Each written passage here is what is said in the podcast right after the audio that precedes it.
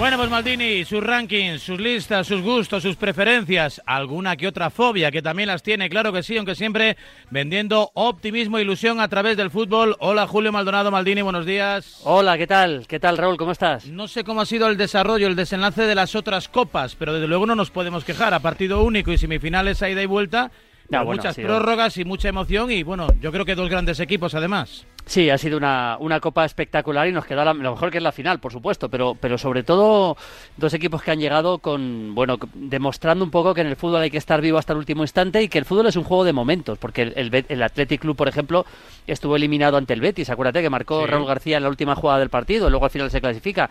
Eh, y, el, y el Barça, que contarte, o sea, el Barça eh, ante el Granada perdía 2-0 falta de dos minutos, acaba remontando y, y ayer la última jugada del partido, el penalti que luego antes había fallado Campos, es decir que yo siempre digo una cosa, Raúl, y es que en, eh, al fútbol se juega para ganar, eso es evidente, eso es por supuesto, pero que analizar el fútbol en función exclusivamente del resultado es un error, porque muchas veces los partidos no, no, el resultado no explica los partidos. Es decir, el Barça, el otro día hizo un gran partido contra el Sevilla para mí, hizo un gran partido y, y podría haber quedado fuera perfectamente simplemente si Ter Stegen no para el penalti o si no o si el remate de Piqué se marcha se marcha al palo por ejemplo en la última jugada. O sea que yo creo que hay que hay que ser conscientes de que el resultado casi siempre explica el partido eso también es verdad pero no siempre lo explica no para desgracia de muchos entrenadores no sobre los que has puesto la lupa porque claro uno dice entrenador y te sale Simeone, te sale Zidane, ¿eh? te sale esos grandes nombres, ¿no? Te sale Jürgen Klopp, que, por cierto ya ha anunciado veto a sus internacionales, no va a dejar ir, por ejemplo, a Bruno Fernández a Portugal. Bueno, eh, Jürgen Klopp ha dicho que lo va a hacer con Liverpool, a Bruno Fernández le ha dicho a Solskjaer que no le va a dejar ir seguramente con Portugal por todo el tema de la cuarentena, por ahí vamos a tener lío. Hay ahora próximamente parón de selecciones y los entrenadores de los clubes lógicamente no quieren que sus internacionales anden danzando por ahí, ¿no? Con partidos extraños, ¿no? Me voy a Japón, me voy a Australia y, vuelvo con COVID y te pierdo 15 días, ¿no? En medio de los octavos de la Champions. Sí, sí, a ver qué pasa con las eliminatorias sudamericanas, que, encima es ir hasta América y son partidos oficiales también, bueno, también en Europa se juega partido ya del Mundial, así que vamos a ver qué pasa en este parón, que es dentro de muy poquito, además, además quiere la UEFA jugar la primera fase de la Eurocopa Sub-21 también el parón. Va a ser un parón muy con mucha actividad. Yo espero que se pueda, pero la verdad que hombre, lo, importante es la salud, ¿no? También es verdad. Y tanto. Hoy vamos a hablar de entrenadores. Quedaba pendiente de la pasada semana esos nombres propios, un poco al calor de, lo, de la gesta que había conseguido el Granada eliminando al Napoli, con un Diego Martínez que casi nadie conocía, apareció en el filial del Sevilla, se fue a Pamplona y de repente aterriza en Granada, lo asciende y lo coloca en Europa y casos como el de Diego Martínez hay varios, no solo en España, sino también en Europa y son jóvenes técnicos muy preparados sobre los que hay que poner el foco. ¿A ti quiénes te gustan? Sí, pues mira, hablamos de técnicos eh, 40, 45 más o menos, los hay incluso más jóvenes, luego te voy a hablar de alguno más joven todavía, pero pero técnicos, digamos, de la nueva hornada, ¿no? Un poco eh, Nagelsmann, que por supuesto es muy conocido, pero Nagelsmann sería un poco el, el, padrino de todos ellos, ¿no? Un entrenador tan joven, con nuevo método, que llega, que llega a, un equipo tan grande. Por ejemplo, con 45 años, eh, Tripsovsky, el entrenador del Slavia de Praga, ojo a este entrenador porque lleva ya dos o tres años a un nivel muy alto con el Slavia de Praga. Acuérdate que contra el Barça eh, le, complicó muchísimo, le empató en el Camp Nou en Champions y luego perdió en, en Praga, pero pero haciendo un gran partido. Es un, es un técnico que le van quitando jugadores cada año. O sea, este año ha salido Kufal, que está en el West Ham, y Soucek también en el West Ham. Jugadores importantes, pero es un equipo, es un entrenador que su equipo es muy valiente, muy agresivo, que va arriba siempre, que arriesga mucho, mete la defensa muy arriba. Y ahí le tenemos otra vez en octavos de Europa League. Ha eliminado, viene de eliminar al Leicester, a un equipo que está arriba en la Premier, y va a jugar contra el Rangers. Yo creo que puede ser incluso favorito para meterse en cuartos de final. Y ya el Slavia, con, con este Tripsovsky va a ser un entrenador muy importante, desde luego. 45 años. Por ejemplo, Marco Rose del que hablan maravilla. Yo a mí me gusta mucho cómo juega el Mönchengladbach. Ahora está peor. Ya sabes que ha fichado por el Borussia Dortmund para la temporada que viene. Digamos que ha hecho un Nagelsmann, porque Nagelsmann eh, estuvo entrenando al Hoffenheim toda la temporada cuando ya había fichado y se sabía, ¿eh? cuando ya se sabía que había fichado la temporada siguiente por el por el Leipzig. Bueno, pues algo parecido está pasando con Marco Rose, que ya ha firmado por el Dortmund 44 años. Es decir, estamos hablando de, a un equipo rival, ¿no? Ahí en la cuenca del Ruhr hay varias rivalidades. Está el Schalke también, que va a perder la categoría. el Bochum anda cerca y tal, pero los dos Borussias podemos decir que son equipos rivales, más o menos, ¿no? De la misma región. Sí, sí, efectivamente. Y bueno, eh, eh, Marco Rossi es un técnico al que su. Eh, también muy. Estos, todos los que te voy a decir son técnicos que sus equipos son muy ofensivos, o sea, son técnicos valientes, que yo creo que es donde tiene que ir el fútbol. Tiene que ir hacia un fútbol que está yendo cada vez más a lo colectivo, porque es así. Yo creo que es muy importante que sea que esa valentía de los entrenadores como Marco Rose, ves jugar al Mönchengladbach, se despliega con muchos jugadores, luego otra cosa es el nivel técnico, que eso no lo pueden cambiar los, entrenadores, pueden mejorarles, pero no cambiarles prácticamente, pero, pero cómo está jugando el, el Gladbach me parece un técnico que con el Dortmund, con, mejores mimbres, yo tengo muchas ganas de ver la temporada que viene. Luego hay un técnico, por ejemplo, eh, Juric, el técnico del Verona, 45 años. Eh, yo invito a los, a los oyentes de, Radio Marca que vean partidos del Verona, porque también es un, equipo bastante ofensivo y bastante atrevido. Ya está en mitad de tabla de la Serie Divertido, ¿no? Divertido, sí, ahí está. Eh, hace poco el empató a la Juventus. nuestro compañero Rolo Fuentes, también profe de fútbol internacional, denominó mm. al Atalanta equipo guatequero. Que le da cosita, tiene, ¿no? Yo que somos más de época de guateques, de divertirnos, sí, sí, pues que el pues Atalanta era un equipo divertido. Pues sí, lo es, ¿eh? lo es con Gasperini. Bueno, pues guatequero sería Juric en el Verona y guatequero es de Cervi en el Sassuolo, de Cervi en el Sassuolo. Este es más joven, 41 años. Y el Sassuolo, el otro día empató con el Nápoles a 3, el Sassuolo es un equipo que también, o sea, un equipo muy atrevido, muy ofensivo, que adelanta mucho la defensa, sus partidos suelen ser con muchos goles, de mucho ida y vuelta, y claro, este tipo de entrenadores como de Cervi o como, o como Juric son entrenadores que a mí me apetece ver con futbolistas de más nivel, lógicamente. Claro, por mucho que quieras, con el Sassuolo puedes hacer un equipo atrevido, ofensivo, un equipo que compita muy bien, pero desde luego ganar es muy difícil. Quiero decir, ganar torneos. Prácticamente es imposible, pero yo espero que este tipo de entrenadores acaben yendo a los, a los grandes, porque desde luego el espectáculo va a ser mucho mayor. Y por ejemplo, hablando de más joven todavía, Rubén Amorim, el técnico del Sporting de Portugal, 36 años, ¿eh? Este ya, este ya, o sea, 36 años, hay jugadores más veteranos jugando, ¿eh?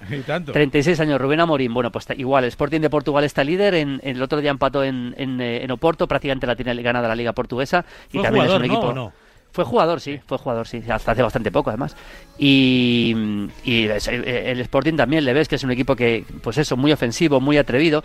Eh, quiero hablar de dos o tres más. Em, eh, em, Hernán Crespo, el argentino Crespo, con 45 años, que acaba de fichar por el Sao Paulo, y es muy interesante su llegada al Sao Paulo. Acaba de empezar el torneo paulista, por cierto, aquí han terminado, sabes que ha ganado Flamengo en, una, en, una, en un último partido impresionante, ha ganado Flamengo en la última jornada en la Liga Brasileña, y ya han empezado el Paulista, el Paulistao. Bueno, pues Hernán Crespo debutará como técnico del Sao Paulo después de, llevar a ser campeón de la Copa Sudamericana a Defensa y Justicia, un equipo argentino bastante modesto que en su día, por cierto, entró entrenó Becachese, que fue técnico de eh, ayudante de San Paoli, por ejemplo, en lo de Chile, etcétera, y en la selección argentina. Y, también, o sea, Defensa y Justicia es un equipo que saca muy bien la pelota, que combina muy bien, que llega con mucha gente al ataque. Equipos muy agradables de ver, muy atrevidos.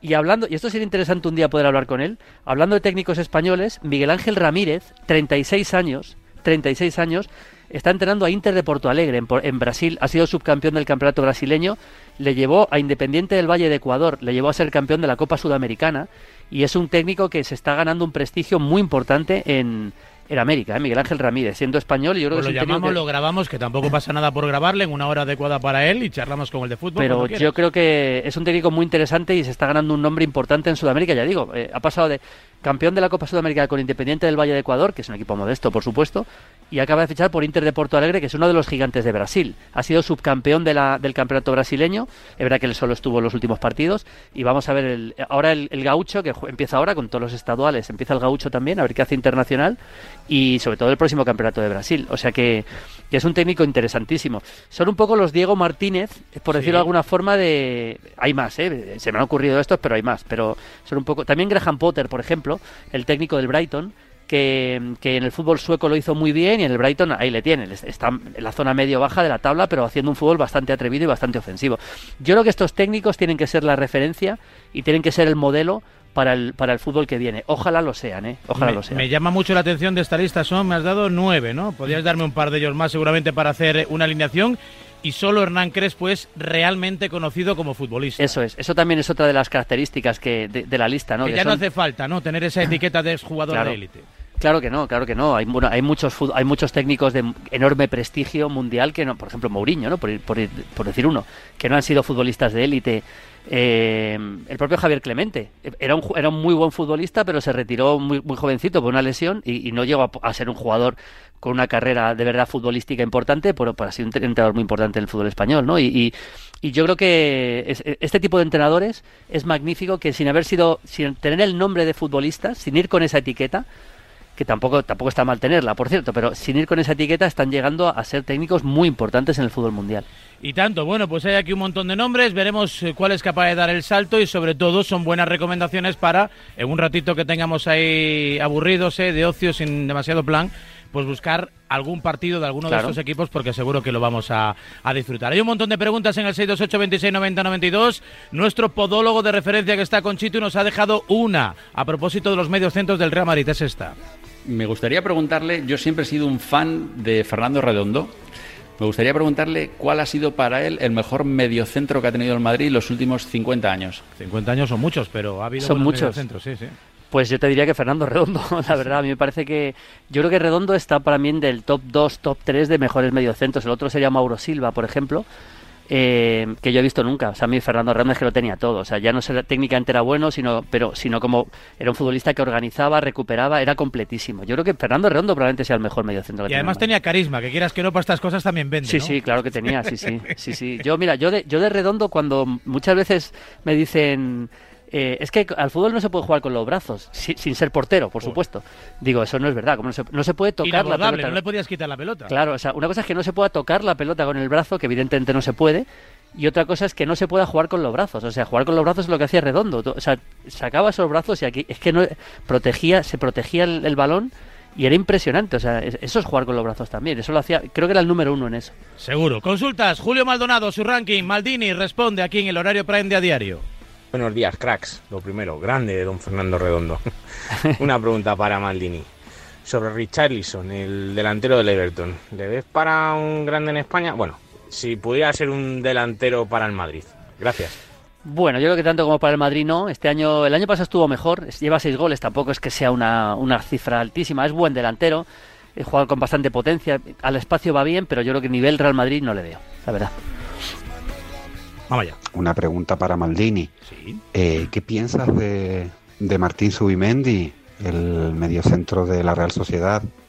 ¿Cómo crees que puede evolucionar este chico? ¿Lo ves quizás en, un equipo más grande? Bueno, eh, pues la verdad que sí, sin que se enfaden los hinchas de la Real, que la Real es un equipo grande, por supuesto, pero, pero sí que creo que puede dar incluso un salto mayor a un equipo, digamos, eh, top, top, top, ¿no? A mí me parece que es un mediocentro muy bueno. Es un jugador. En la Real, por cierto, en Zubieta están sacando varios mediocentros. Es que sacan Zubeldia, que está jugando de central, por supuesto, ya Remendi, ahora, ahora Zubimendi. O sea, tiene una capacidad para sacar jugadores de ese puesto. Un jugador muy completo, porque es bastante sencillo con la pelota, no se complica demasiado con el balón, que eso es clave en un mediocentro. Y distribuye bien la pelota, es, es muy completo, me gusta mucho, sí. ya está en la sub-21, si no me equivoco, es ¿eh? Zubimendi, ¿no? Tenías que haber dicho que no se me enfada la Real, un equipo grande, pero lo veo para la Leti Bilbao, por ejemplo. bueno, si digo eso ya. Eh, llevas 20 semanas con nosotros, no me has hecho ningún incendio. Julio. No, no, yo, yo no sé. Si, hago, si te hago alguno que no digo que no te lo haga, te lo haré inconscientemente, no, no conscientemente. Eso sería provocar directamente. vamos allá, más mensajes. Buenos días, Maldini. Tú que controlas de jugadores de revelación y jugadores jóvenes, ¿te parece que se está dando mucho bombo en el entorno de Madrid a Hugo Duro y a Rivas, que han jugado dos ratos y la verdad es que ninguno de los dos ha aportado nada? Solo que lo comparemos con Pedri y con Aleix, este que está saliendo ahora también en el Barcelona. Relax. A ver, ¿qué, qué opinas? Bueno, eh, eh, opino que Pedri está muy por encima de todos los otros jugadores que, hemos, que me ha comentado el, oyente y yo no sé si se está dando tanto bombo. Yo creo que simplemente es que el Madrid tiene tantos problemas de, jugadores que tienen que jugar, pero yo no estoy, no sé, tampoco estoy todo el día leyendo toda la información del Madrid, pero no creo que se le dé tanto bombo. Simplemente Arribas y, y Hugo Duro han jugado partidos porque es que es que sin desmerecerles a ellos. Es que no, es que no tiene más remedio Zidane que tirar de jugadores digamos con poca experiencia porque porque por la plaga de lesiones, pero yo creo que cuando empiecen a entrar todos, pues seguramente jugarán menos, lógicamente, ¿no? Venga, un par de mensajes más, consulta Julio Maldonado, Maldini responde. Buenos días, Radio Marca, viva el Sevilla, antes que nada, da igual lo que haya pasado con el Barça, siempre vamos a estar con ellos, hasta la muerte. Da igual lo que diga, Fernando Redondo fue muy buen centrocampista, pero el mejor tío que jugaba con los brazos era Freddy Canuté. Lo siento mucho, no porque haya pasado por el Sevilla, pero el Malí era muy grande. Uy, uy, uy, esta, reacción inmediata no me la esperaba yo. Está bien, ¿eh? Bueno, Esto es incendio, ¿ves? También, ¿Quién es el jugador que mejor juega con los brazos? también Canuté, Canuté también lo hacía muy bien. No, yo me refería sobre todo a centrocampistas, ¿eh? Pero bueno, Canuté, era Canuté para mí es uno de los jugadores más importantes de la historia del Sevilla, ¿eh? Y me gusta mucho lo que dice este oyente, porque el Sevilla perdió el otro día.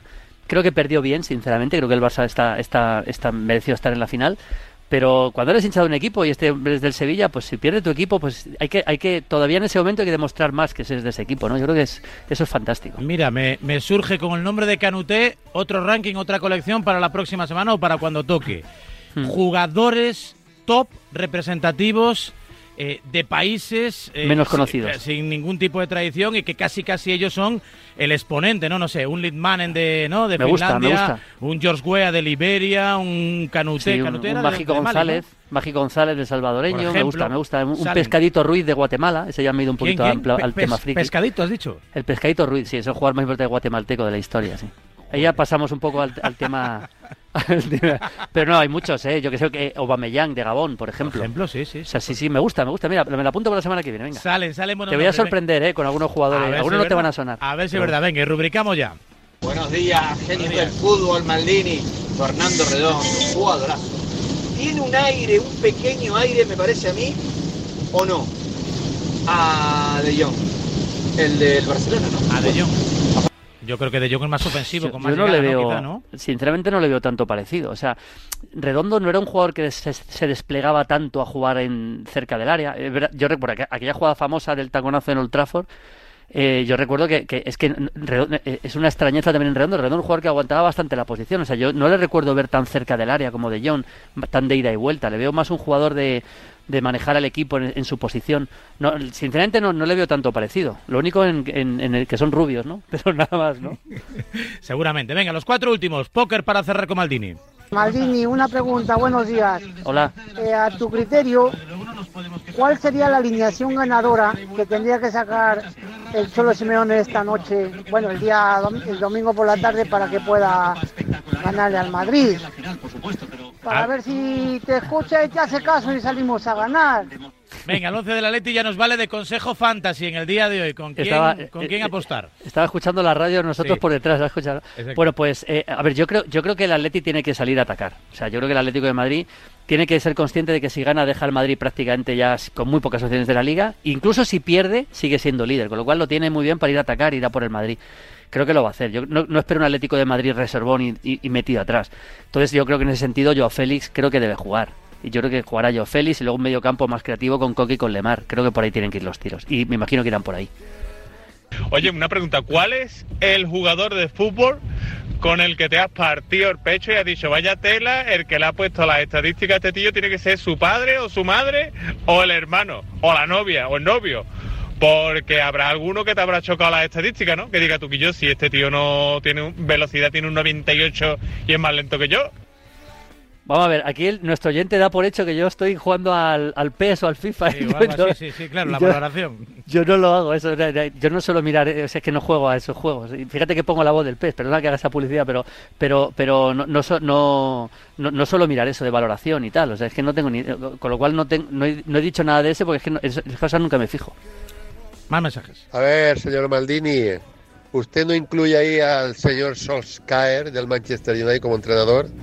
Pues yo creo que el hombre este está haciendo una labor bastante buena. Pues la verdad es que sí. Sí, bueno, yo creo que esta lista era un poco de entrenadores menos conocidos, ¿no? De, eh, la que he dicho, ¿no? Una lista está entrando al Manchester United, o sea, de, entrenadores buenos que, que, van a ir a grandes, que pero que todavía no están en grandes, pero desde luego Solskjaer está haciendo un gran trabajo, eso no, no cabe duda, ¿no? Es, es, es evidente, es verdad que, que el United ya la liga la tiene prácticamente perdida, pero sí que es verdad que está haciendo un gran trabajo. ¿eh? Y para cerrar, una pregunta para Maldini. ¿Qué crees que lo que le está pasando a Lodi en el Atlético? Bueno, Lodi, Lodi es un técnico que es un entrenador que, perdón, es un jugador que no tiene eh, una gran capacidad defensiva. A mí me gusta. Yo le había mucho en Atlético Paranense y me gustaba mucho, pero no tiene una gran capacidad defensiva. Y en ese sentido, yo creo que al Cholo muchas veces no le convence. Y luego la defensa de tres centrales de carrileros, eh, para ese recorrido tan grande, prefiere, prefiere a Carrasco, que si vuelve será titular contra el Madrid. Pues apuntado queda, parece que van a ser tanto Tripier como Carrasco los carrileros, que hay una dudita ahí, que si Correa, que si Lemar, en fin, en cualquier caso, un partido que puede decidir la liga y que contaremos, entre otros, con Maldini. Claro que sí, como siempre, muy atentos a las cámaras y a las imágenes en televisión. Gracias, Julio, la próxima semana más. Un abrazo, hasta luego, Raúl. Como siempre, un placer charlar de fútbol este ratito al Spring, con finta, como Joaquín, claro que sí, 10 y 37, 9 y 37 en Canarias, a diario.